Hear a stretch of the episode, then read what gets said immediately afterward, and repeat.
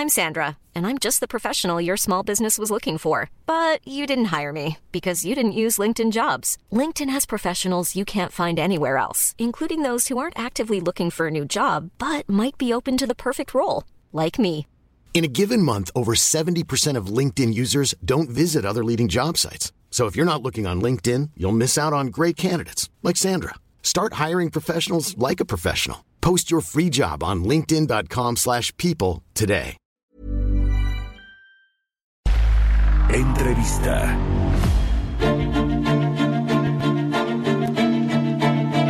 Oiga, y a propósito de petróleos mexicanos, que ya le adelantamos un poquito aquí en la charla con, Roberto Aguilar y en, en, la introducción, vamos a platicar con Arturo Carranza, analista del sector energético, precisamente sobre esta postergación aplazamiento de la entrega de reportes a la Bolsa de los Estados Unidos porque bueno, pues eh, no argumentan ahí muy claro, pero dicen que tuvo que ver pues, pues con este tema del COVID-19 y los retrasos que está habiendo en prácticamente todas las empresas y sectores. En fin, es un tema creo que delicado por lo que lo que dice, lo que refleja pues eh, en Estados Unidos de lo que se está haciendo con estas empresas productivas del estado y cuando digo productivas, creo que entre comillas, porque son muy poco productivas si tomamos en cuenta el reporte de Pemex al primer trimestre. ¿Cómo estás, Arturo? Muy buenos días, gracias por tomarnos la llamada.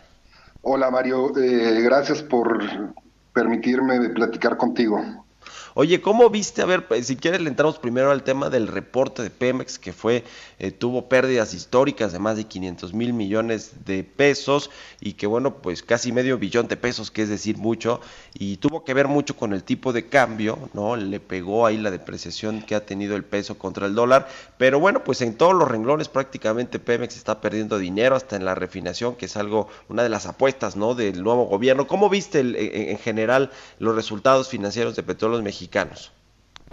Bueno, Mario, creo que estos resultados eh, muestran dos cosas y dos cosas que están muy relacionadas con lo que el auditor externo de petróleos mexicanos eh, estaría señalando en el reporte anual que va a presentar la empresa en, en próximos días. Uh -huh. Lo primero es que tiene que ver eh, el desplome de los precios del petróleo, le pegó a los resultados financieros de la empresa y algo muy particular que está asociado con la exposición que tiene petróleos eh, mexicanos a la volatilidad cam cambiaria. Este es un indicador que, de acuerdo con lo que presentó Petróleos Mexicanos, impactó de manera severa los resultados de la empresa.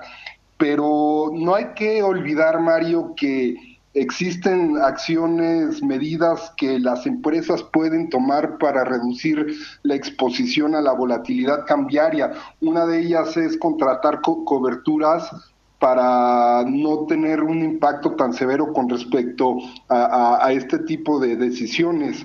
Eso en la coyuntura, Mario, pero en la parte estructural hay, hay indicadores que, que también ya, ya venían eh, registrando desempeños negativos.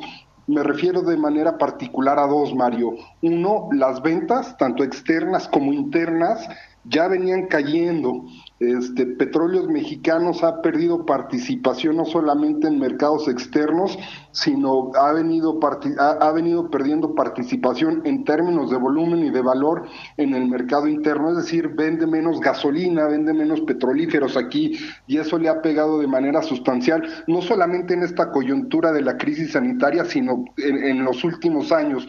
Y un segundo elemento es, producto de que ha perdido participación en los mercados externos e internos, los ingresos de Pemex antes del pago de impuestos se han reducido en los últimos años, es decir, Pemex ha perdido rentabilidad. Y justamente este argumento es el que lleva a los auditores externos a señalar que el modelo de negocios de petróleos mexicanos eh, podría no tener viabilidad, Mario, en, y, podría no tener viabilidad sobre todo de cara a la crisis eh, sanitaria económica generada por el COVID-19 que ha tenido un impacto muy severo en la industria petrolera a nivel global.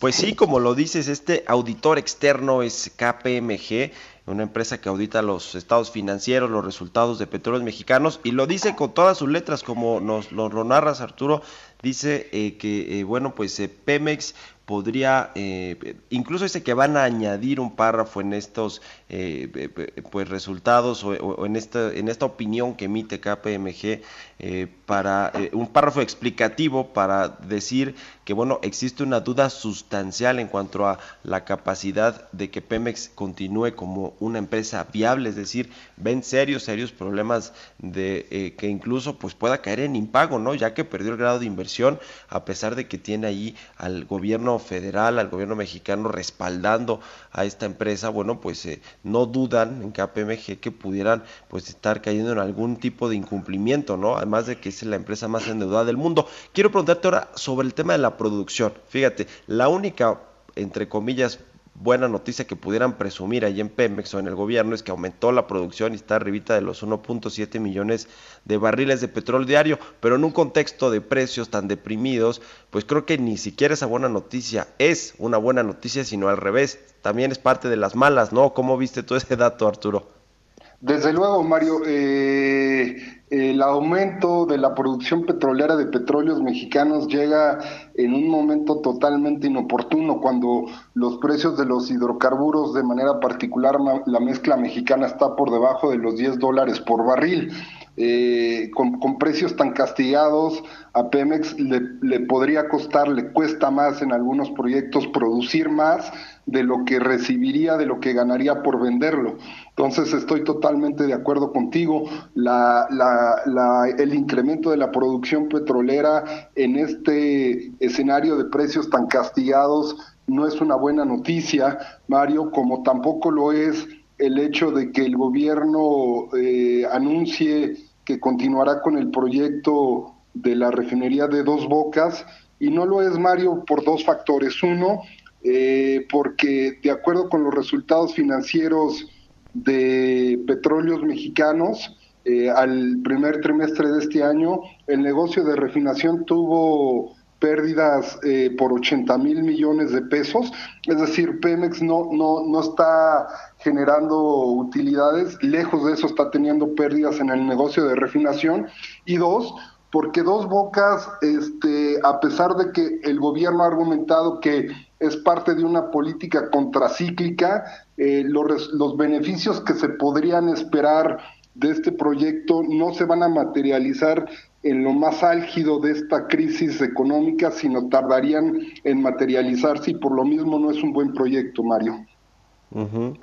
Bueno, pues vaya panorama para petróleos mexicanos y para el gobierno federal en, en general, porque bueno, pues eh, eh, lo respalda y además el presidente López Obrador cree que Pemex sigue siendo pues esta palanca de desarrollo, lo cual pues ya no es, se acabó ese, esa economía petrolizada que llegamos a tener y bueno, pues ahora Pemex enfrenta serios, serios problemas. Te agradezco mucho, Arturo Carranza, experto en temas del sector energético, que nos hayas tomado la llamada y muy buenos días.